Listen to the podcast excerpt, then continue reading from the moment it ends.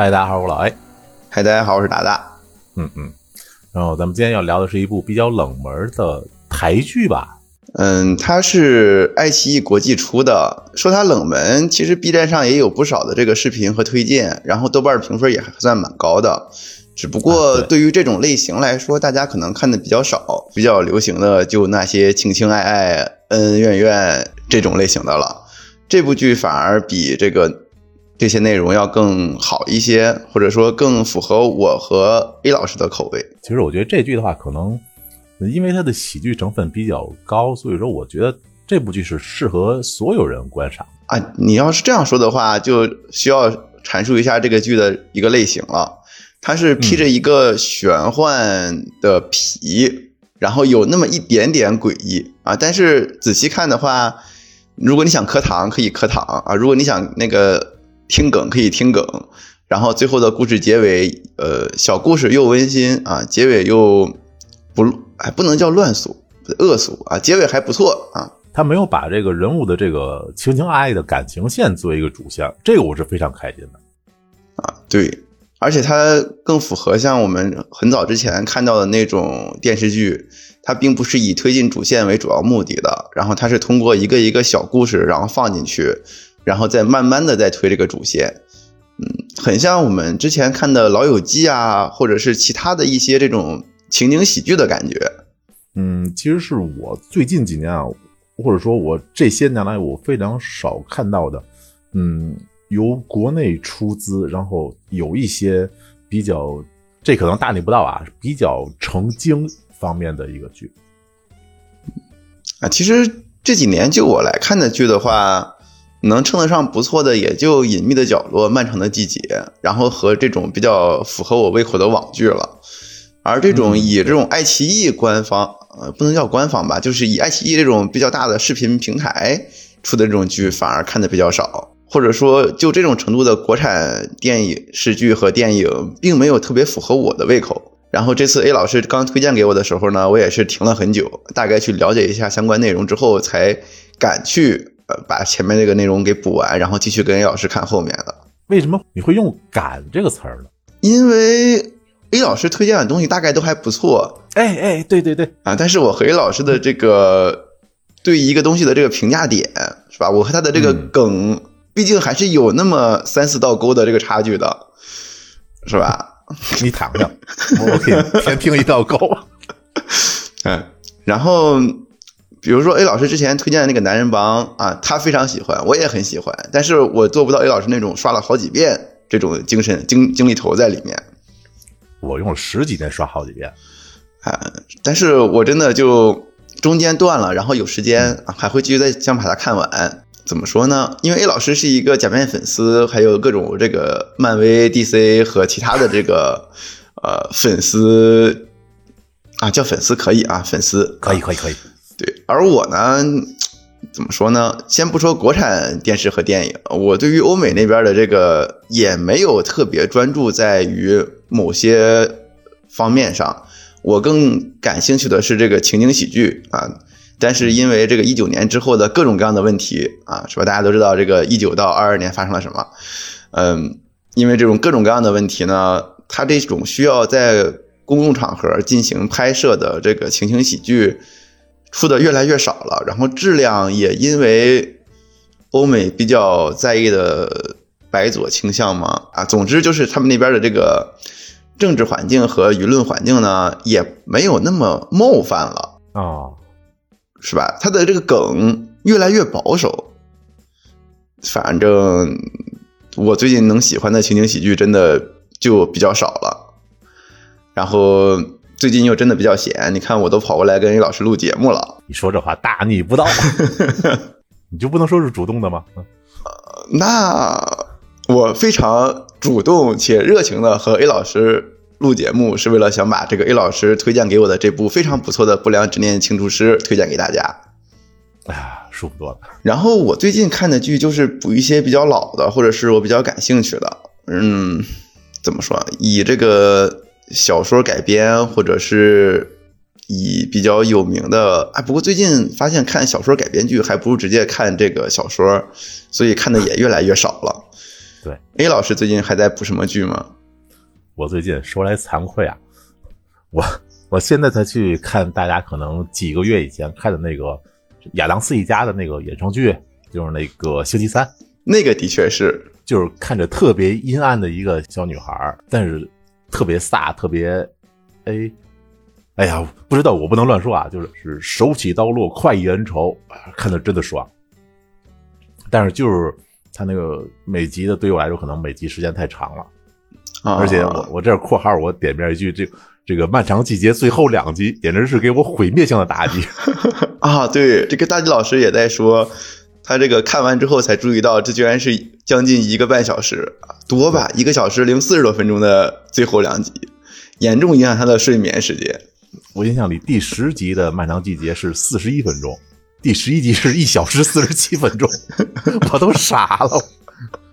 啊，然后除了星期三以外呢，就是，呃，可能这都不是前些日子，是前几年有一个大群，讲的是漫威里的教授，就是那个戴维，然后他等于说脑子里有很多那种不同人格嘛，然后对，就是有一些什么超能力，那些是变种人的一些战斗，还是说那种心灵方面的，说心灵方面的肉搏太怪了。但是他们确实是在各自的精神方面里啊，互相拳拳到肉的那样战斗。这个剧整体气氛其实有点怪的，但是意外的对我的口味。但是第三集确实太怪了。我其实也很喜欢这个大群，我是他刚出之后就在追，然后第一季、第二季我也很喜欢，就那种奇奇怪怪、神神神叨叨，但是很符合我的口味的感觉。对对对对对。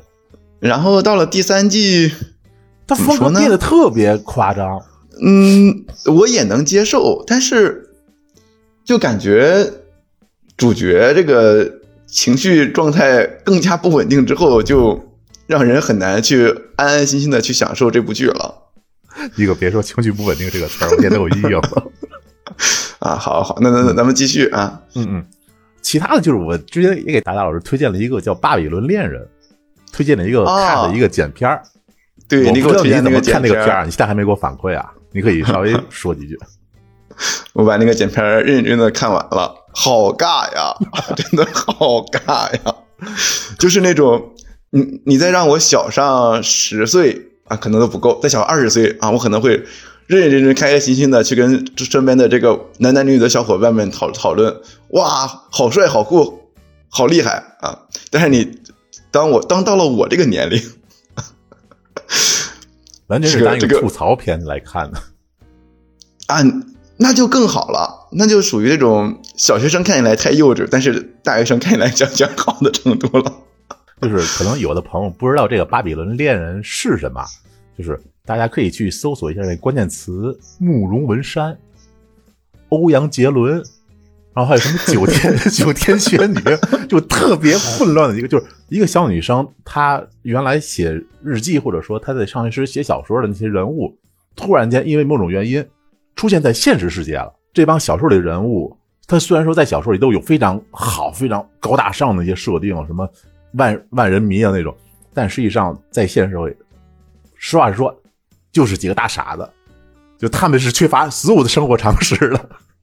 其实也能理解，那个咱咱咱就说实话，是不是啊？这个玛丽苏小说我又不是没看过啊，我就知道你看过。这 个年轻的时候啊，总是这个对这种奇奇怪怪的东西有那么一点点幻想啊。但是，嗯，长大了嘛，这就和这个中二时期的这些奇奇怪怪的那啥一样啊，放弃了啊，不要再让我看了，简直是黑历史。不过。这部剧啊，就是 A 老师在推荐那个《巴比伦恋人》，反而就是这种啊，当这种同中二时期的黑历史突然窜出来啊，开始对你进行轰炸的时候，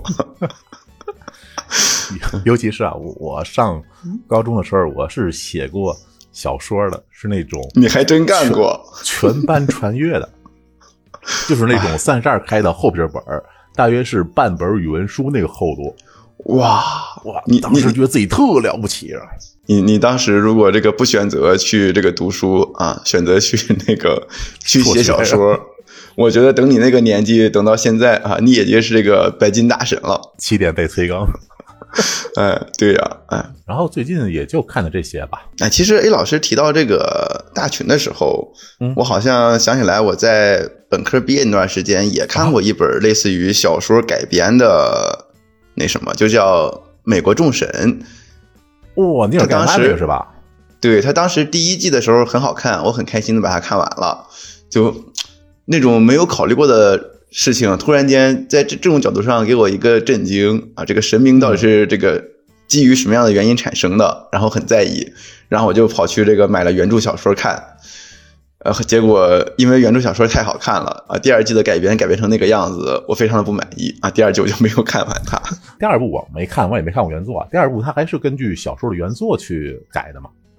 其实它第一部就是在按照小说原作在改，但是有一些内容可能搬上荧幕比较麻烦，或者说是终究是上不了台面，就差那么点意思啊。这个文字交给的想象力和这个影视方面得到的想象力，可能还是有不太一样的地方吧。哦，等于说那个《美国众神》第二季啊、第三季啊什么的，它也是有一个原作为依托的，不是像那个好兆头一样啊，第一部已经把原作也演完了。到现在我就特别好奇，这个第二部他们演什么？说的太多了，回到正题啊。回到正题这个《不良执念清清除师》这个剧呢，很好，说它是一个原创剧啊。我其实只会这么念下去的啊，反正口胡了念得快，大家又听不懂啊。好，它本来是没有这个原作的啊，所以说大家不用担心这个呃，除了被我们剧透之外啊，被小说剧透了。说句题外话，就是因为咱要准备这个提纲嘛，然后嗯，我用一下 GPT，然后说如何介绍不良执念清除师，然后他给我整出一个原作是谁谁谁的某部作品，当时我都惊了，我就马上去百度查了一下，哦，果然是 GPT 啊，他就是在胡说八道。对，一本正经的胡说八道。对对对，哎，不过说到台剧，可能以我的年龄来说，看的就不是很多了。毕竟从小到大，电视这个全遥控器也没有在我手里，都是跟着家里人再去看各种各样的电视。台剧的话，我也就只有印象跟着我这个家人见看过一部《流星花园》。我高中时特别火的有什么那个什么王子变青蛙呀，还有电视台播过的《爱情魔法师》，哦，这就是就是剪头的什么凯文哥、托尼哥那种。啊，全是我听过的，但是我没有看过的类型。然后我印象特深的是那阵儿有一个电视剧叫《海豚湾恋人》，是张韶涵和五五六六他们演的，哦，就是一帮打篮球的嘛。那阵儿好像还有一个《灌篮高手》的一个热度。哎，完了啊！这个我和一老师真的差三四个勾了，怎么办？你躺一个，我躺一个，就能添两个勾。哎，最后一个给我交给这个大力他们是吗？请一位幸运的小朋友。来来来，又又说的太多了啊！继续回到正题、啊！来来来，既然要给大家介绍这个《不良执念清除师》这部剧呢，那么我们就应该先大概的给大家讲一讲，嗯，它是一个什么样的类型，然后对，怎么控制一下剧透程度呢？其实还好，因为都是小故事，然后主线推进的也不快。嗯，剧透的话，只需要考虑一下最后的这几集，给大家保持一下就可以。毕竟这部剧其实有一段时间了。啊，对，有一段时间了，得有不到一个月吧。在这里，其实我说一下，就是，嗯，我们做这个影视节目呢，其实我们想的是如何让大家对这个剧产生兴趣。所以说，如对于我们来讲，可能如果不剧透就想把这个东西推荐出来的话，其实是很难的，因为我们没法就是说，嗯，从这个它的拍摄角度也好，还是说这个故事的框架也好，我们很难把这个东西说的很有魅力。所以说，我们会隐去一些剧情上他特意设置的那些关键的悬疑点，然后我们会把一些可能嗯比较多的那些呃比较值得吐槽的地方，还有那些人物的嗯看起来或者说不是悬念的那些点拿出来，让大家一块儿聊了。如果大家觉得可能感觉上还这个剧有点意思，那么我还希望大家能看一下。哎，其实与其说我们两个在做这个电视剧的推荐，倒不如说我们是希望把我们观影中体会到的一些这个比较有意有意思的事情，和大家进行一个讨论和沟通。如果你们真的觉得这个啊不想被剧透的话，那么先暂停啊，退出去把这部剧看完，是吧？帮我们 A 老师再刷刷两个播放量就可以了。这个之前前面说了，这部剧是一个套着玄幻皮，然后有那么一点点诡异，但是无论从这个内容还是结构上来说，都是一个温情且非常有喜剧风的一部小片子。哎，对，它并并不长，它一共才十二集，然后最后结尾也比较偏开放式的，呃，而且不太像能够出续集的样子。我觉得有可能，因为它最后的那个关键的那个悬念吧，揭开了以后，首先说这个主角他是有一种这种通灵能力的嘛，然后这个能力他也没有明示说他这个事情发生以后，他这个能力是还继续存在，还是说已经就消失了，融入普通生活，这他没有。我觉得他这是一个嗯开放式结局比较重要的点，就是说他如果这个剧收拾好了，那我们再拍一部。那我是非常开心的。如果不好的话，我也是。拿他现在这个结尾的剧情做一个句号，也是没有任何问题的。其实并不太清楚这边这个爱奇艺和这个制作续集是应该按照一个什么样的层次来的。不过就以我看的很多的日剧和英美剧来说，哪怕第一季收视很好啊，他他也留了这个尾巴让你做第二季的续集，但是他就是不出啊，这件事情，哎。也不好说，我靠，美剧第二季、第三季砍的可太多了，我，唉，人都麻了。而且这个编剧还很喜欢在最后一集的时候留下那么一个尾巴啊。嗯，对，哎，所以说还不如这种开放式结局啊，我还能接受一点点。你到底受了多少伤？啊，那绝对是受受的太多了。咱们就先说这部剧里面有三个比较主要的人物啊，然后就是其他的一些男男女女的配角了。主要是男主蒲一永，女主呃一趴叫什么来着？陈楚英，男二或者是女主之一啊，曹光彦，大家就能大概看出来，就这个男二和男一到底是个什么关系。我这么大岁数，我很少磕这个。我和这个大大地之前有过讨论，大地觉得他可能更愿意把他当成 CP 在磕，我的话感觉更像是。虽然也能磕就是了，但是我还是更希望他们几个只是，嗯，纯洁的友情啊，或者说是一个至少是个友达以上的友情啊。他们任意两个人组成 CP 都能在我的理解范围里啊。就目前的情况来说啊，我觉得把他们看成友情可能更合适一点。嗯，然后就是各种各样的这个配角们了啊，虽然叫他们配角，但是都很有料。除了故事中出现的以外，还有这个贯穿始终的，比如说裴勇的爷爷和父亲，然后裴勇的母亲啊，曹光彦的父亲，还有 还有那个局长，哦，这些都是比较常见的贯穿于始终的。这个时候就得介绍一下他们每个人都有什么样的能力，或者是以什么为生。这个曹光彦同学的父亲，咱们可以留留到最后再介绍啊。他父亲其实挺传奇的，对。然后故事的这个前后有那么一个小尾巴在那里，等着聊到那的时候，我再跟大家说这个小尾巴在什么地方。这个蒲玉勇他们一家是以教书法和写书法为生的，嗯。然后他爷爷是有这种比较玄幻的消除执念的能力的，但是他因为有了一些问题之后，他再也没有传下去，至少他没有，他应该是没有传给他儿子，也没有传给他孙子。他孙子是后来因为一场事故昏迷之后醒过来才触发这样的能力的。然后说到这个事故，就不得不说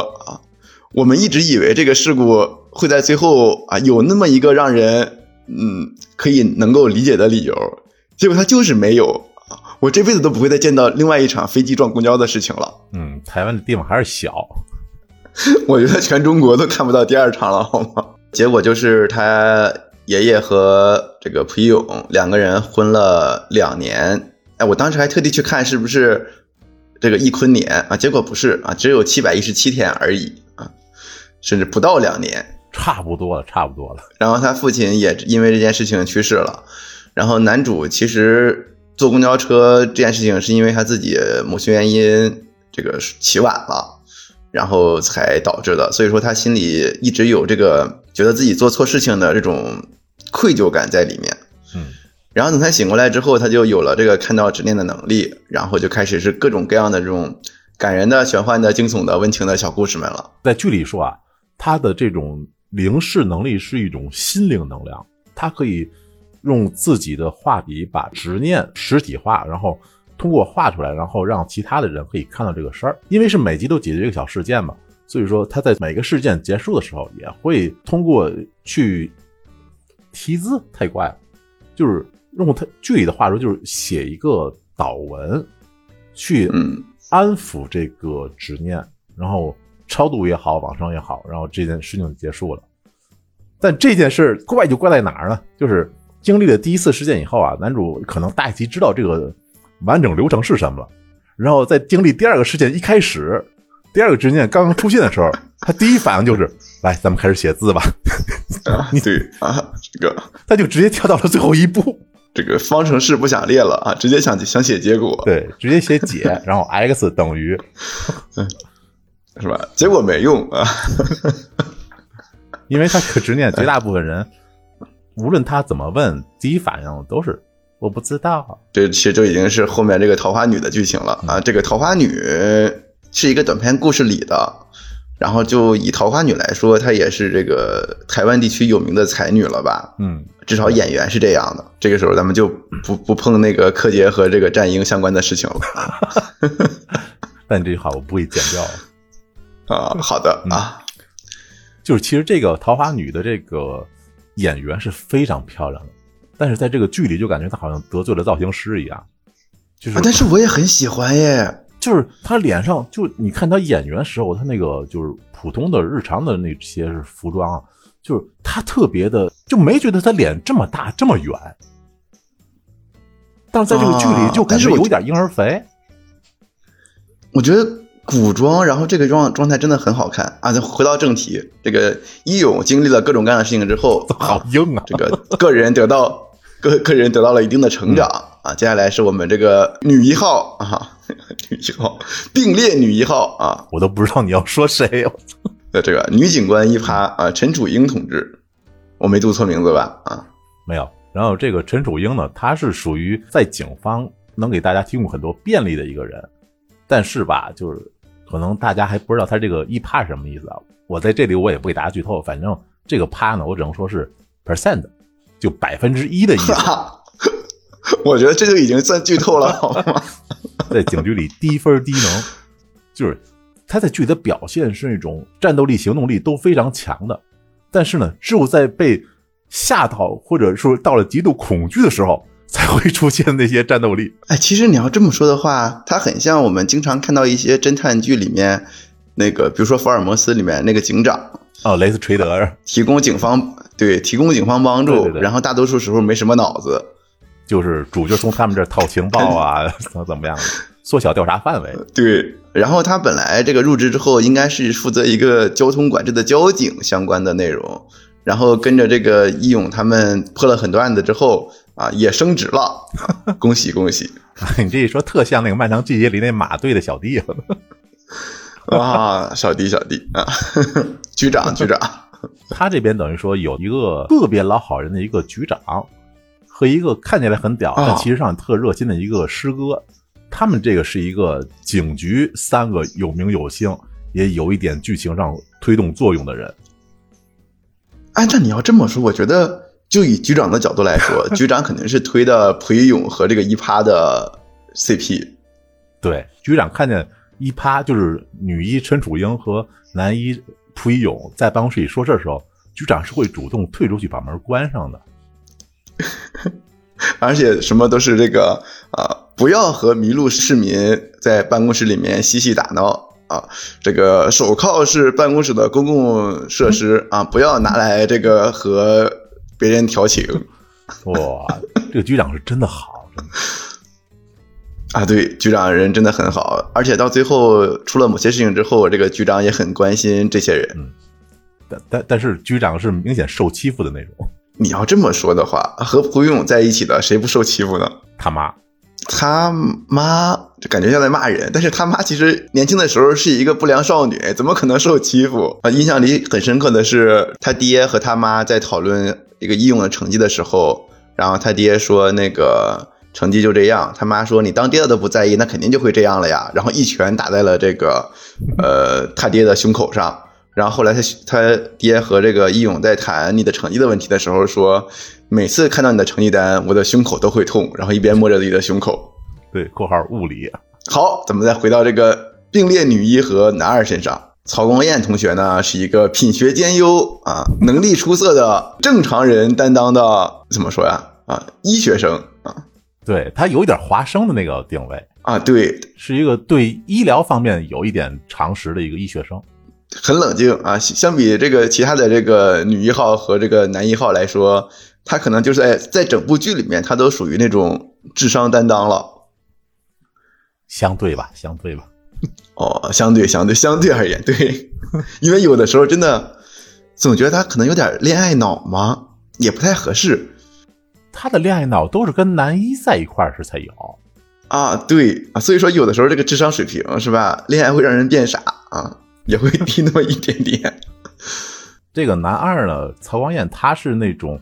嗯，他的所有的学科的平均分是一百分。对，他在这个高中的时候是学霸。就是第一集会有个场面，就是 对他的老师是抱着他哭的，然后就说：“谢谢你，谢谢你，曹光彦，我感我感谢你。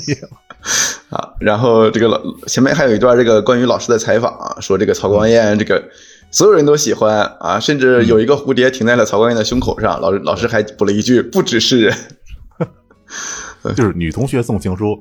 男同学送了他一罐那种手折的那种许愿星，一大罐子。对，但是男男主就不知道为什么和他很不对付，很长一段时间，这个各种各样的球类啊，打头然后把人打晕掉的剧情。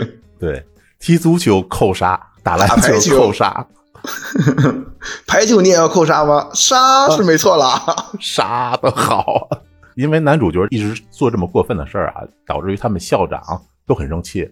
校长说：“我要跟他单挑。”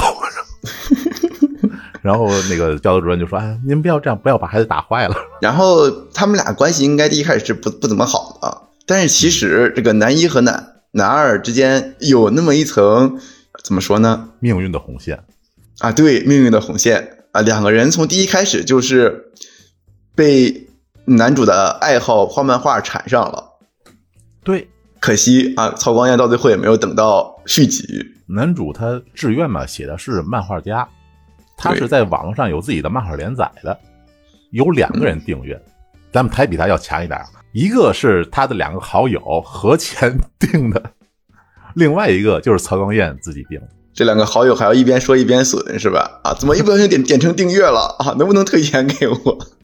就是他这个剧里的笑点都特别自然，我挺很喜欢这点。然后这个这些人都说完了，我们终于可以回到这个正题啊！这个曹光彦的父亲啊，呃，曹光彦的父亲其实很尴尬，他在那个最后的演职员名单里，曹光彦的父亲叫曹爸，我觉得这个太敷衍了，果然没名字是吗？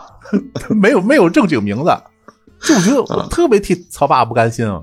啊，怪怪不得我印象里面只有曹光彦的父亲这种东西。他本来是做这个校订的，嗯，是吧？但是因为这个纸质书行业不景气，或者是其他问题，然后下岗了。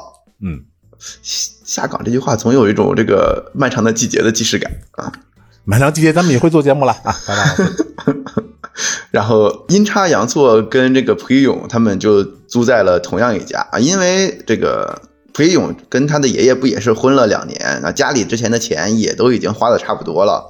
对，然后就相当于两个都属于比较落魄的家庭，在同一个地方租了一套房。我觉得你就差说这个重组家庭这个事儿。啊，的确，一一边是只有曹爸出现，一边是只有这个蒲一勇的妈妈出现啊。对，曹爸和蒲妈。啊，好啊，这个之后重不重组是吧？可能就亲上加亲了，不太合适了。可以，可以，可以，可以。然后曹爸这个就开始了他的这个下岗生活啊，先是做了面摊儿，面做的挺还应该还挺好吃的，但是没干下去，因为只有熟人来吃嘛。啊，对，而且熟人就门口这些啊，还不一定给钱。然后做的这个甜水摊儿也卖的不错。但是好像也没干下去，是因为他们这个订了好多甜水，这这这些孩子们也不给钱嘛。然后又变成了这个卤菜，然后被这个曹光彦这个一边说着啊，给他吃这么多好东西干嘛？然后拿了一大块肉给这个 不用拿去了？就是顾家心疼自己的男人，好像是他爸那儿一共有两三个肘子吧，他拿了一个半还是拿了多少？那是个牛肉还是什么？反正就是很大一块肉。对对对，他全都拿走了。然后他他爹在那想啊，这是最贵的那个 啊，但但是也没说啥啊，就让他拿走了。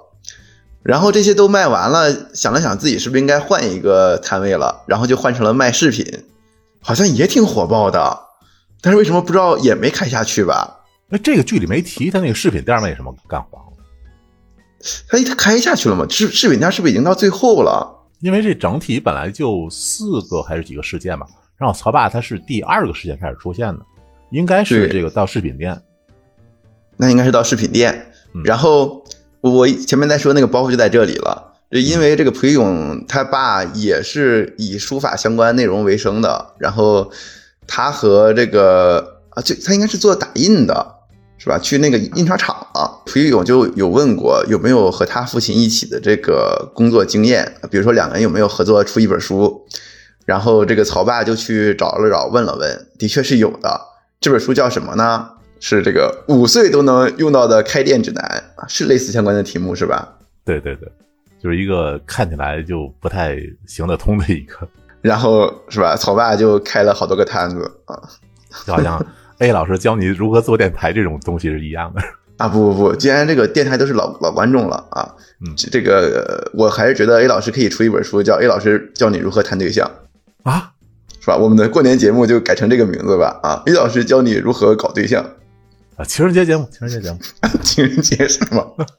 你你有没有考虑到换一个节日？嗯，中元节，中元节节目。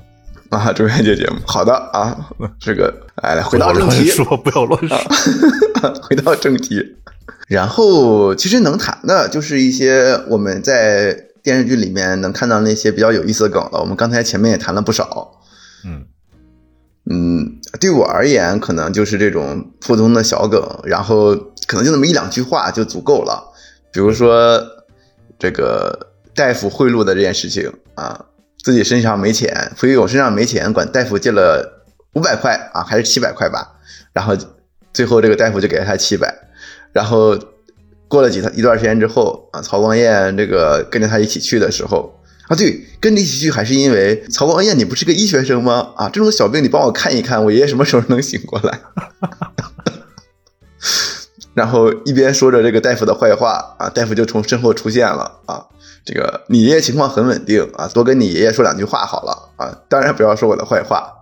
然后说着，那个傅玉勇就开始把身上这些钱掏给这个大夫啊，然后大夫就说啊，看起来很像是贿赂，但是不是，这是我借给他的。他这个伏笔回收的都非常妙，就是他不是单纯的笑点，除了飞机撞公交车这件事情没回收以外啊，其他的能回收的伏笔全回回收了。那个那都那都不算伏笔，那一上来就告诉你这就是个事故。不要想，是就是个事故啊！的确，这就这个概率来说，只能是事故了，还能是什么呢？呃！然而说到这个第一开始事故来说，其实这个男一和女一的这个是吧初吻，早在那一次的时候就已经结束了啊！虽然这个心肺复苏算不算初吻是吧？那另外一回事啊！那得看复苏对象帅不帅。那你要这么说，一趴和这个一勇啊，我觉得可以。啊，那可以。哦，对，我今天太怪了，我好多点我都想那个漫长季节。你觉得那个蒲一勇那个发型，我觉得特像那个漫长季节里王阳那个造型。对，大地也跟我说了这件事情，然后他说，可能那段时间就比较流行这种叫做狼尾的这个头发。嗯，我平时都是我平时都是短发，我也不是很清楚这种发型可能怎么怎么样啊。对我而言，留这么长的头发太困难了啊。对不起，那大地老师可以留这个狼发，大地老师再剪一剪，可以留成这个，可以做咱们电台最有狼性的人。说到这个名字，这个一勇的这个勇字其实是勇字八法嘛，就是写字的时候那个，嗯。然后这个楚英的话，A 老师好像跟我介绍过，是一种纸。对，就我查百度那个楚的话，有一个。相关的一个词是那个楚皮宣，楚皮宣是一种用那个楚树皮做的一个宣纸哦，所以说它是树皮的纸是吗？它是一整块那种的，而不是我们平时做的那个。我觉得应该是纸浆吧，因为毕竟不是竹简嘛。哎，但是他都用树皮做了，这个还需要我们后续去考证一下，或者说评论区有一些比较有文学素养的哥哥们、姐姐们啊，老师们吧。啊，没关系啊，对我来说可以叫哥哥姐姐。然后光彦的那个彦是吧，就很明显啊，它是砚台。对的。然后我记得在那个桃花女那个剧情里，桃花女是不是一个什么太平歌词表演艺术家？就是她在那个就是桃花那个小姐姐那个剧情里，呃，她好像说过，就是嗯，就他们做过一个类似的介绍，就是说楚是这个宣纸，然后砚是砚台，然后呢，蒲一勇虽然他没有名题。但是一个勇字八法，然后再加上它是一个主要用笔，然后用自己的心灵能量去当墨去调和这个力道，然后去让这个文房四宝这四个东西能够比较完美的融合在一起，相当于把这个四个人就串在一起了。这是我觉得他这整部剧里最让我震惊的一个点，就是他们还在想着去挽救，或者说嗯，在振兴这些可能已经渐渐被抛弃的。古代的，或者说那种不那么时髦的文化，啊，对，在这个他们婚婚之前那两年里面，然后呃，这个蒲于永的爷爷也是还能做一些比较有名的书法家，然后会给别人这个题词写字，然后等着这个两年之后他们昏睡醒过来，一方面可能是因为义勇的确没有什么名气。然后写的字也没有什么精气神，更多的是去模仿一下他爷爷的这个字，毕竟是书香世家出来的，这个字写的还是很好的。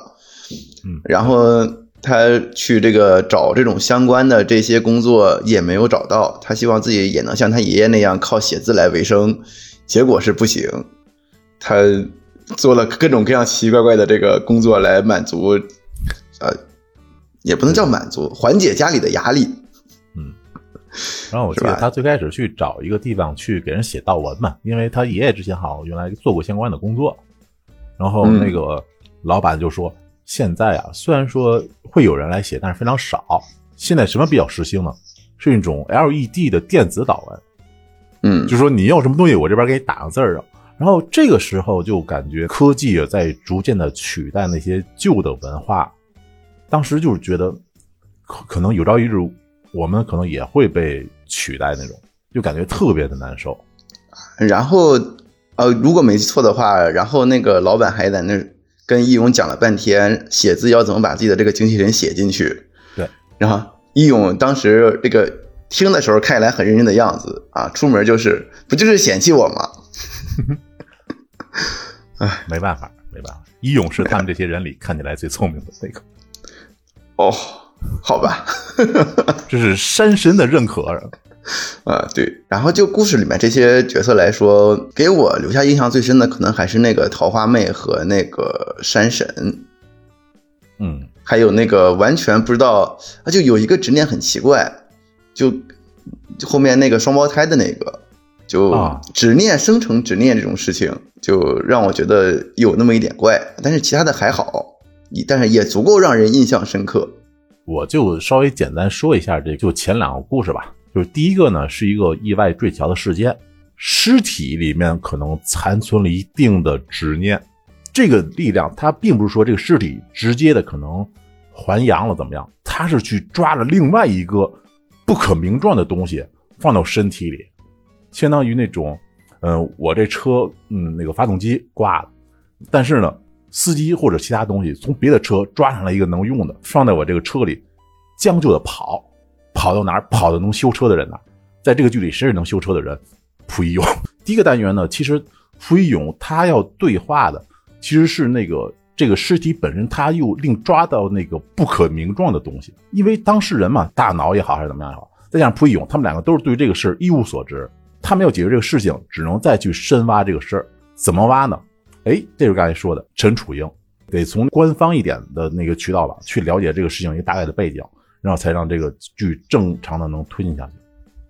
啊，所以说这个开头其实很妙，一方面又把这件事情那个除了最前面这个呃因为各种各样的意外事故，然后怎么怎么样以外，然后又能通过这些这个所有人都不知道一个情况，然后一点一点的跟着他们这个步伐，把这个故事的这个层次和这个设定搞清楚，然后还能带入这个女一号，呃，男一号是后面才出来，女这女一号这个官方势力的出现啊，叫官方合适吗？警方势力的出现，对对对，然后其实第一个故事还是有那么一点惊悚的氛围在里面嘛，啊，就它显得，因为大家都不知道是发生了什么，然后你就会努力的把它想成一个你平时之前看过的类似的一个故事，嗯，然后它就变得有那么一点恐怖了。但你随后再看的话，其实这种真正上的借尸还魂啊，或者说凭借凭依他人的身体来进行的这种事情，在整个故事里面并不常见，反倒是各种各样这个执念成型，就其他人除了这个通过义勇来看到之外，其他人是看不见的。如果他之后的故事还全都是这种借尸还魂啊，那我可能就觉得这个故事的惊悚程度会提高不止一个档次。如果其他人都看不到，然后只只能通过裴勇来让身边的人看到的话，这个故事就变成了几个小团体，然后再解决一些其他人不能看到、不能理解的事情，但是它不会对更多的人造成影响了。嗯，但是如果还都跟第一集一样，就会变成这个江湖传员、推特那什么啊，有一个奇奇怪怪的东西可以这个飞飞天走地。对，他就把这个世界其实和现在咱们这个时代拉得很近了，也有什么直播呀，然后也有那些网络上那什么小蓝鸟啊，不是迅雷啊，另外一只，他们在一直传达这个信息，导致这个事情其实散布的很快，然后大家都知道这个事儿，而且相对的，因为这些通讯的工具也在进化，所以说他们在有些的剧情里，他们要想推进这个剧情，找一些线索，其实还挺快的，并不拖沓。对，然后之后的这个展开也比较独特了，它基本上每一个都是用的不同的这种展开的，比如说像后面这个桃花女，嗯，他就用了另外一种方式，第二顺便把这个曹光彦引入进来啊。这个因为可怜的曹光彦拿到了这个啊蒲玉勇写的菜单，然后 就看到那了其是他老老爸一分钱一分货买的，一个字多少多少钱？啊，对他买到了呃那个，他拿到这个菜单之后，才可以看到这个掉落的桃花啊，以至于这个拿起来跟周围人不停的这个比划，被别人那个以为在告白，对，以为在比心那个动作。嗯，然后最后这个光彦也是通过了这个呃跟一勇见面啊，是吧？然后发现他能看见一个桃花，然后加入这个团体的。然后就到了一个前期吧比较经典的一个桥段，女一、男一、男二，然后对面坐着这个桃花这个小小姐姐，然后四个人就跟打麻将一样，特别经典的那个。这位是就是因为中间有一个桃树挡着嘛，然后他们对这位是佐诺，然后就说这个树碍事，拿掉啊，。你能你能不能收起来啊？不可以，它很有意境。可是她很美啊，我给你砍了哟。啊，而且这个小姐的说话声音很温柔，然后语速也很慢，然后还因为语速慢被这个义勇问能不能说话快一点。他那个慢有点唱歌语速的感觉。呃，唱唱歌可能弹一些东西时候会比较慢，他弹另外一些东西时候就会快一些啊。不过这是 题外话啊，抛开不提。就只是说语速嘛，嗯嗯，然后呃通过这个桃花女的故事，反而引出了另外一个比较深刻的社会内容，可能在国内现在已经不怎么常见的流浪汉了，但是在以呃台湾啊，或者是以欧美和日韩啊，韩国不清楚，那个欧美和日本会比较常见的会有。因为某些原因失去了工作，然后就很难再回到曾经的阶级，变成流浪汉了。然后他们也觉得自己人生没有什么值得让别人记住的事情，但是他们也是人嘛，也需要别人去关心和照顾。然后桃花女的那个主人公啊，不能叫主人公吧，是吧？桃花女其实是这个男主在身上啊，男主去了，是那个故事的主人公在身上刻的一个纹身，刺青，嗯，纹身和刺青差不多，差不多啊。然后是从墙上看到的，呃，然后还希望把这个人画的没那么好看一些，更普通一点。嗯，然后在这里呢，其实他们去那个刺青店找老板的时候，老板拿出来一张当时这个刺青的男主人他画的一个就是构想图，然后那个画的是特别、特别潦草啊。然后那个刺青小姐姐拿着一看，原来当时我可能长这样子。那个小故事的这个主人公呢，因为一些原因是吧，他家里现在只有他自己一个人，他又很寂寞很孤单，他又不愿不擅长社交，他就经常和自己身上的这个刺青说话，希望身上有不能叫身上有一个人，希望有一个人陪他，然后桃花女就出现了。嗯，最后他因为某些原因这个去世之后呢，这个桃花女在努力的维持着这个尸体的状态。希望能够给这个故事的主人公一个名字，不被人叫做他的名字吧？啊，行啊，就是不希望他这样不声不响，没有被任何人记住的，然后就走掉。其实我觉得这是一个比较严肃的社会问题。对，但是通过这种讲述来说，他这个问题变得更温情，更能够让人接触、接受到了。嗯，能感觉到啊，编剧他对这个事情。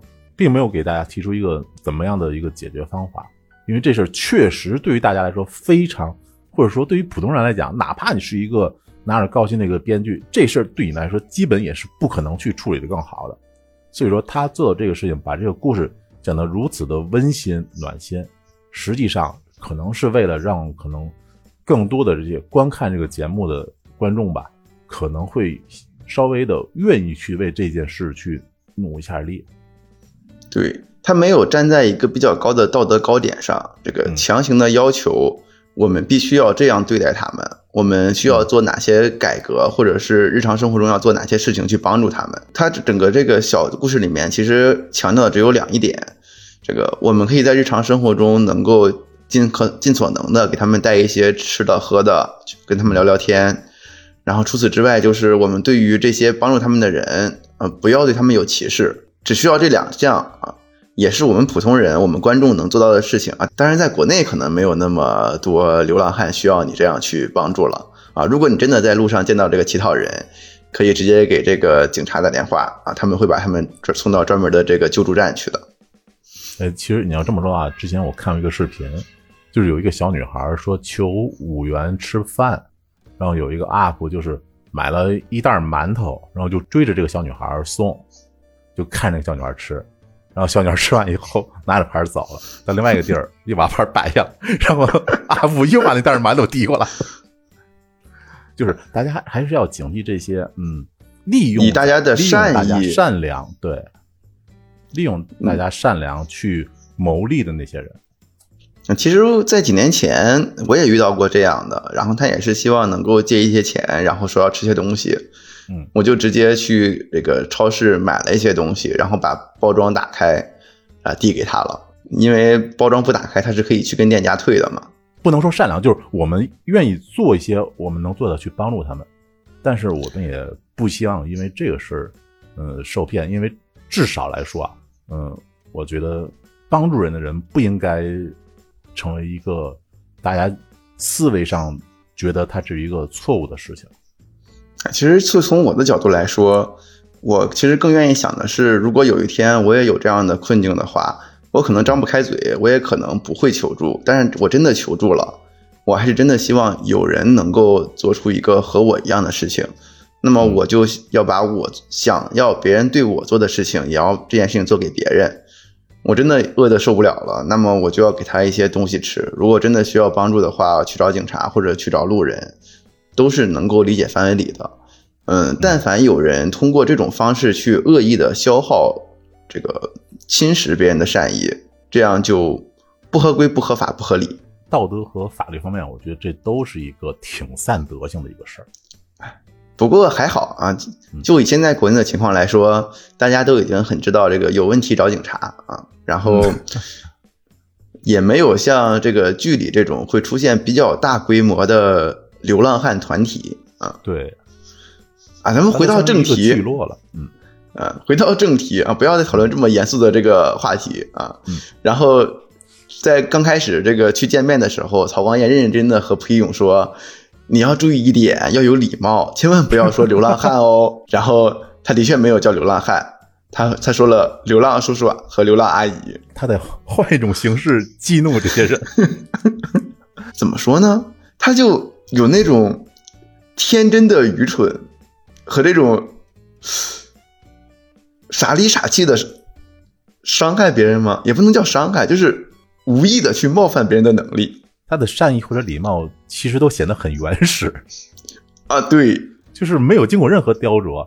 你知道他是好心，但是你就是觉得自己被冒犯到了，然后他自己还看感觉不出来，然后还洋洋得意啊，对，洋洋得意，然后以至于最后他们在结束了对这些流浪汉的这些叔叔啊阿姨的调查之后，然后有一个就是阿姨吧，一个老婆婆，然后就对那个曹光彦说：“你好样的，以后肯定会有出息。”然后看一下不一友，你以后小心不要变成我们这样。其实这个阿姨已经是在很含蓄的去表达一些攻击性了，这还含蓄吗？我觉得已经很有攻击性了。就这个场景是我看的曹光彦那个笑容可能是笑场，但是无伤大雅。其实换成一个正常情况，这个地方笑是很正常的啊。对，毕竟那个时候他俩只是因为单纯的曹光彦被迫的卷到了这件事情里，然后他们两个才有了这样一个合作。作为早期来说。笑场也好啊，笑也好啊，都是能够考虑到的正常范围。对对对，所以说他这里好多笑点都特别自然。对他没有刻意的去像搔你脚心那种啊，你这个地方必须得笑，而是你到那儿了，然后这个情绪也在那里摆着了，这个笑是一件很自然而然的事情。然后你这个前后 call back 的时候，也也有这种啊恍然大悟的感觉，活该。蒲玉勇这个人，他的好和他的坏都太过于天真了啊！他们可能这个昏睡了两年，对于他来说是一件影响了他这个人格发展的过程啊。虽然他在上高中的时候就整天在这个呃莫名其妙的殴打同班同学 啊，对啊，总是在莫名其妙在殴打同班同学啊，也不能叫殴打吧，那可能只是这个。这个学渣对于学霸啊，总是有那么一点点的这种 毫无道理的怨恨。对，哎，这我特能体会呢。啊，我不能体会啊。我现在突然又体会到了。嗯，是吧？其实，哎，就结论来说还好啊。后来，无论是这个伊勇在这个人格成长过程，以及他对于自己内心过去的一些问题的发展，还是光彦逐渐能够理解到。普通人不能叫普通人吧，就是他能够更贴近于一般人的感受，然后对，就成绩不好的同学，然后一趴这边也升职加薪啊，然后做事情也没有那么过于死板，对，还破了个大案，是吧？对啊，就结论来说，这个他们的成长是随着这一个一个小故事慢慢来的。他没有突然间就像觉醒了一样啊，就应该这样这样怎么怎么样啊，而是这种就因为这些小事情一点一点累积过来，然后我们对我们的人生对之前的过去有了更多的感悟，也能放得下这些故事了。那咱们这个剧情部分，因为要保证大家一个观影体验，所以说我们就点到为止。然后剩下的就是咱们可以其实聊聊那些特别有个性的配角啊，就就好比说。刚才咱们一直提到那个曹光彦他父亲嘛，对，其实蒲一勇他母亲也是我非常喜欢的一个角色。我第一开始也只是觉得这个母亲很好，但是随着 A 老师不停的向我介绍这个人，然后对他的这个感受啊，我也觉得这个母亲除了这个性格以外啊，还是很有，好奇怪啊！这句话为什么从我嘴里说出来？我不知道啊，你想着说你就说。呃啊，作为一个成熟的、有社会责任感的、有担当的、又温情的一个母亲，是吧？还是一个不良少女这个改正之后的一个托尼老师，嗯，她非非常符合我对一个，好奇怪啊，就是一个成熟女性的一个预期吧，我觉得。啊，对啊，不愧是 A 老师啊，A 老师可会说这个，你继续，是吧？我觉得，对于这个别人来说还好。她作为一个在那场事故里面，先是这个丈夫去世，家里的主要经济来源只剩下了她再去当这个托尼老师去做理发，然后他的这个爷爷和他儿子啊啊，不能叫他不是他爷爷了，他的公公，对吧？嗯，对，对，他的公公和他的儿子陷入了为期两年的昏迷，嗯，都在这个重症监护那里躺着，就需要挂各种各样的仪器。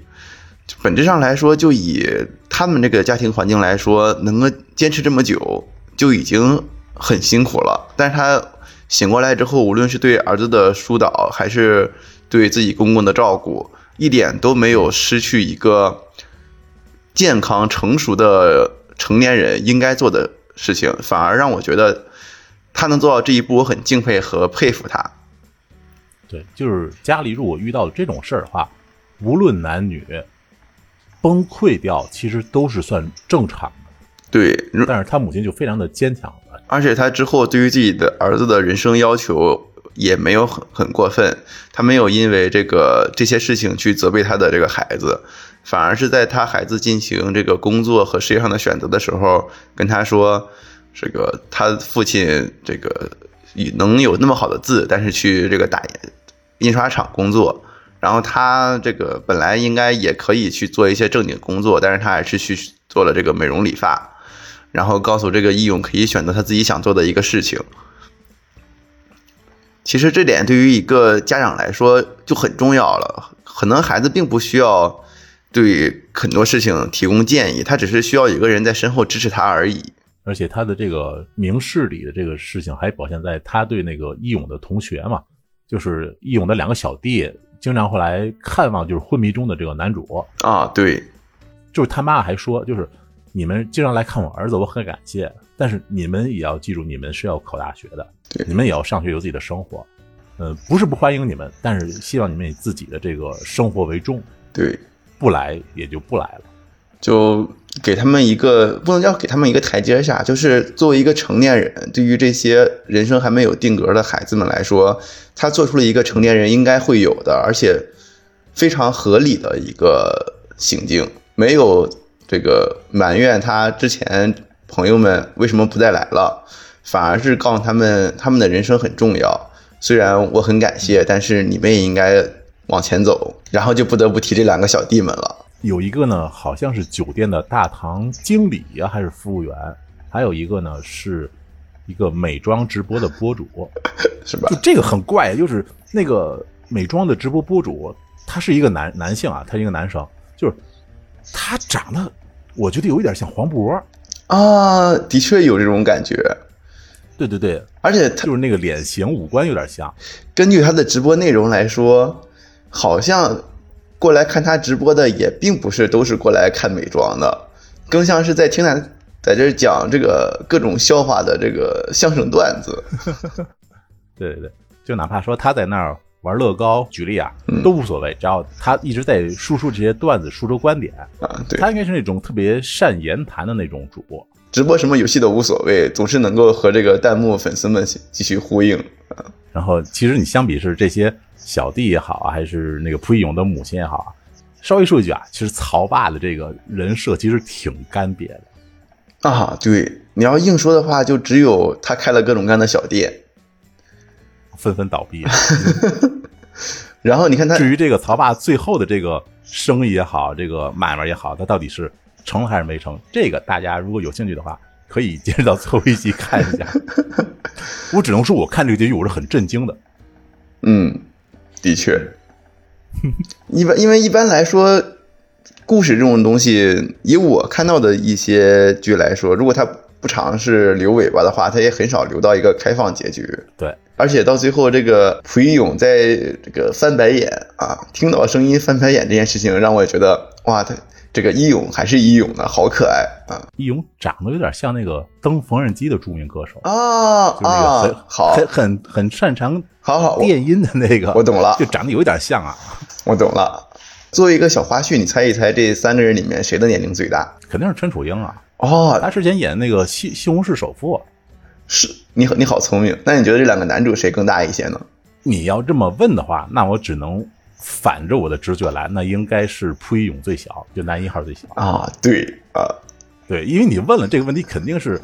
和我想象的应该是不一样的。对呀，你看，是看起来真的男二看起来最小啊。对呀，就男二很有那种高中生的学生啊，对学生这种清纯和这个学霸的，就我不知道他的这个威压感现实生活是如何的，但是他演演的非常好。就以这个演员的演技来说，对，无论是这个女一号的陈陈楚英演这种大大咧咧的警察，还是这个朴朴玉勇演的这种智商有那么一点欠缺的小混混。啊就是不良嘛，标题里不良就是那个朴玉勇啊。那这这个不良难道指的是这个不是在强调执念吗？还可以这么理解的吗？啊？这这怎么说啊？个人有个人的解读 啊啊！原来是这么理解的呀！因为到最后的时候强调这个执念有好有坏了嘛，所以我一直就默认这个不良其实是在强调这个执念是不好的，所以才要清除它。啊，原来 A 老师的看法是把不良在形容这个执念清除师是吗？啊，就是不良啊，阴阳师这种感觉的东西，就是就是可以平替成那种失业执念清除师，这肯定不不可能是执念失业，对吧？啊，那你要这么说，的确有道理，因为毕竟这个电视剧的这个封面是这个蒲玉勇一副这个典型的不良的样子，然后其他配角的话，其实我觉得还有一个。挺灵魂的人物，就是，呃，我不知你还记不记得她名字？曾江女士啊，曾江奶奶。就是最开始我以为这个曾江女士，她是一个执念啊，就是 神出鬼没的，对，然后表情也不怎么变化，但实际上他反而是，嗯，怎么说呢？比较一个核心的一个线索的人物啊，对，他可能属于那种前后 callback 回来了啊。就是说，最后的话，他落点到这个神秘的曾江女士，或者说曾江奶奶这里啊。而且在平时生活里面，曾江奶奶也很照顾这个曹爸的爹。但是他好像收的那个租金特别高啊。对，啊，对，一码归一码，是不是啊？我记得好像最开始的时候，曾江奶奶好像还跟他爸说完那个租金收费用之后，然后他爸说了一句。哦，居然没有抽成，好好啊！然后当时曾江突然就重复了一遍，加上了一些抽成啊之类的。嗯，对，这个曹爸本来想在门口摆摊儿，然后这个本来是想着这个摆摊这件事情问一下可不可以，然后曾江奶奶说可以啊，他还很开心，这个可以摆摊儿。然后最后最后奶奶说要抽成，很真实，很很真实啊。然后其他的话，其实就是他爷爷其实也在这个有限的篇幅里，嗯，虽然说他爷爷也。一直在一个主线里啊，虽然说都是一些回忆啊之类的部分，但是好像还是在逐渐的说明他爷爷之前遭遇了什么。对，就是因为之前第一集的时候，很很早，如果大家看的话，第一集很早的地方就可以看到，原来有一个很神秘的一个灵体，就一直在纠缠他爷爷。然后他爷爷呢，当时也是在写字，就是。独善其身啊，对，然后这这四个字不停的在他爷爷的这个故事里面出现。他其实，在用故事，有时会连接一些过去的时间线，然后再讲为什么他爷爷看起来一个非常面善的一位老大爷，他会说出这种独善其身这种这种话，因为这种话其实看起来是比较自私的啊，对，而且是通过和这个蒲玉勇来对比。义勇在做这些所有事情来说，他虽然提不上是在做赎罪相关，他也是在尽可能的去帮助他遇到的所有人。对，然后，但是这个时候你再同时对应一下他爷爷在不停的这个考虑独善其身的事情，哎，他爷爷也有这样的能力之后，就让人觉得他爷爷是不是有哪些难处，或者是经历了什么？你会不停的加深这个幻想，你会想他为什么遭到这些事情。然后他倒也很很给面子，在比较偏货的这个场景里面，略微带了那么十分钟，嗯，可能更少啊。对，就大概提了一下为什么，篇幅非常短，但是已经够了。毕竟你在之前的时候就已经看到这个蒲玉勇经历了哪些事情，然后也算是伏笔吧。这前后呼应的也很好，嗯，毕竟在结尾的这个剧的话，其实我挑不出什么毛病来都。如果非要说的话，这个 CP 感太强了啊！能能不能单纯的更这个偏向友情一点？谢谢。这是我真没想到。没有，他如果他们还再小一点，还上高中的话，这个 CP 感这个样子我是能接受的。但是是吧？这这几个人在名义上都已经二十多岁了啊，你不要把他们说的跟那个柯南里的少年侦探团一样。啊，这个侦探团里面还有奇异怪怪的 CP 要考虑呢。啊，对不起，我我不应该说奇怪怪侦探团里是不是有个小孩叫光彦？啊。对，有 太怪了。是喜欢那谁的那个，喜欢那个小哀的那个啊，不喜欢，更喜欢小哀一些啊。不美，不美更喜欢柯南一点吧。这个这个柯南圈这个乱象，咱咱今天就不讨论了，啊好 因为这个的牵扯的事还蛮多的。对，我这个乱谈容容易被这个柯哀党和这个柯南党打一顿。哎啊，毕竟我们是在做一个剧情的推荐，而不是给大家做一个讲解嘛。对，咱不是拉片儿啊。对，大家自己去遇到这些场景的时候，能感同身受的笑出来啊，而不是这个我们已经把这个包袱给你埋在这儿了，你到时候看到了啊，原来这个这些人讲过这个笑点的这个能力，就瞬间的。天津人是怎么说来着啊？抖包袱还是这个呃啊？就是这个别人提前把这个包袱给抖了对，不能刨活。啊？对，刨活啊，对啊，嗯，我们做我们做推荐，那肯定是要讨论啊，这个片子很值得我们去看啊，我们很喜欢，所以我们也想把我们喜欢的东西给大家一起分享一下。嗯，一旦刨活了是吧，容易这个影响大家作为推被推荐人的观感，也会让我们感觉到我们是不是哪些地方做的不太好。就是可能现在我觉得啊，就这咱们就就播客圈的这个影视节目，其实我觉得分成两类，一类是就像我们这期节目这种，就是给大家推荐，然后把大家的这个嗯这个观影的兴趣提上来，希望大家能看，希望大家能有一个完整的感受。然后另外一种呢，就是说大家听完这那种节目之后就就不看了，就是啊，三分钟系列这种的，也有做的长的。我们更希望大家能够像我们一样去亲身的去观看这些影视作品，或者游戏那方面的，然后大家一起来发表一下感受，这可能是我们更希望的事情。对，与其说那个让我们把这些东西嚼碎了，这个再给大家吃，我更希望能够和大家一起讨论自己喜欢的东西，对对对，分享快乐，分装快乐嘛。是吧？这个 A 老师之前也在说了，这个漫长的季节已经在筹备中了啊。我漫长季节漫，对不起，漫长季节其实那个节目应该做的很长，我觉得，因为季节那个因为太长了太多了。对，而且还是嗯，以我和大地来说，都是算经历过这种重工业区下岗潮这种感觉的，所以才会比较偏向于这种呃纪实文学，对我们这种当地人有这种感觉的方面。可能这个 A 老师作为这个天津人，他没有经历过这种，呃，当一个重工业在当地作为一个支柱产业，嗯然后所有人都认为它不会黄的时候，它突然间黄了，对于当地的冲击有多么大？这个其实还是经历过的，但是啊没有说像那个华林他们那个厂区这么大规模的一个集体的这种情况，这我是没经历过。也是啊，那段时间这个零零年前后下岗潮的确很严重，而且那个时候 A 老师已经这个已经记事儿了有有记忆了。对啊，他可能比我们更能够体会到在这那段时间中，这个社会的变化和这个家里人的情绪，以及整个当时社会环境的问题。以及一些，呃，就是这围的那些长辈，就有些是说难听点儿哈，真的是在摆烂，然后还有一些呢是真的就是可能四处去找一些关系啊，或者说想办法去挽救自己的这个职业生涯也好，或者说更自私的一点，不是这个咱今天就不细聊了，因为如果都在这儿说的话，到时做节目我就没词儿了，所 所以说我今天保留一点。啊，什么 A 老师，你的活儿就这么点儿吗？那我那我可要跑你活了。大老师，你给打个分吧。嗯，作为一个今年来我看的不错的片子来说，我对它的评价应该能在八分左右吧。嗯，打不到更高，一方面是因为它是有点短。嗯，本来它可以通过一个一个小故事，然后慢慢的推进整个故事往里走。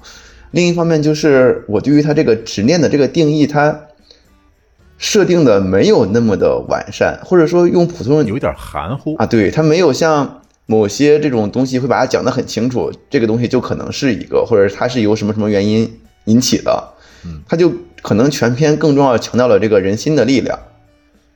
对，嗯，但是无论是这个欢乐程度，还是从我对这个三个人的友情啊，我特此强调，我觉得是友情的问题上 啊，我非常的满意。嗯，如果是我的话呢，我打分应该是能打到九分。首先来说，我是非常吃这种把喜剧作为一个剧整体气氛的这些这种影视作品。然后呢，我觉得它的整体的这几个故事吧，它分别是从那些不同的角度，几乎是啊，每一部都带了这么一点点那种本土的文化。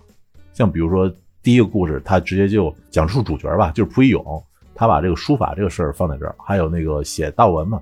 其实我敢也说，就是我看到那些老板说现在什么电子道文，其实当时我就想，这个时态的交替感其实挺重的。然后后边的话还有那些什么纹身方面啊、刺青方面啊，还有一些手工艺小作坊啊、制作小饰品的那种，不是不是曹爸那个，不是曹爸，曹爸那个是个笑话。然后就是他好像每个部分都在讲述一些什么东西，就是他好像一直在。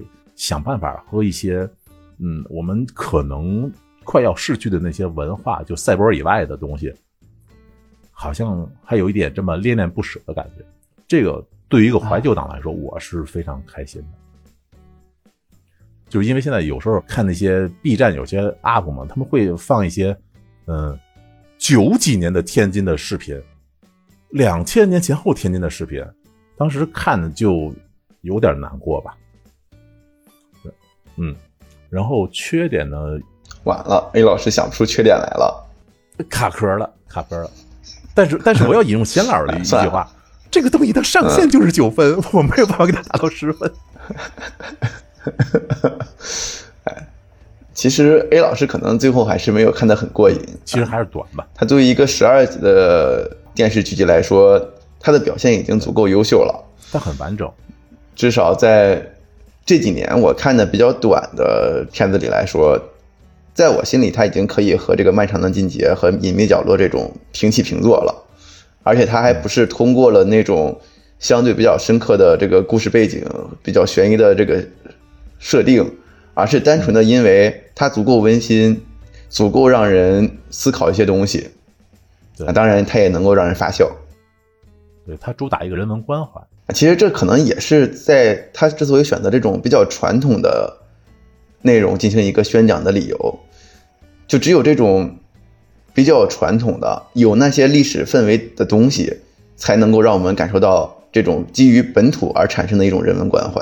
到现在为止，我我并不觉得那些神神叨叨的那些仙侠剧啊，或者说宫廷剧，能传达出什么大家对过去或者说对时代的一种怀旧之类的。我觉得那种东西，它它本质就不是这个。对，像 A 老师说的这种比较常见的这些剧，可能古装剧吧，嗯，更像是披着各种各样皮的一个恋爱剧。对，它终究是逃脱不了这个男主女主之间的这个恩怨情仇，然后他可能在掺杂着一些不是很多的这种我们还能看到的一些仙侠或者历史的背景，就感觉。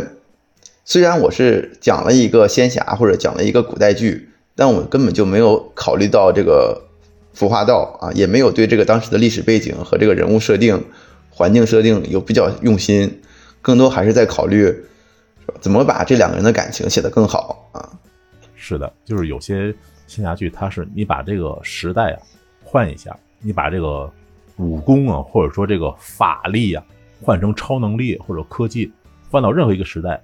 都是差不多的效果，当然也是我跟 A 老师两个人作为这个单身汉啊，可能看不了这种情情爱爱的剧有关系啊，仅做个人评价。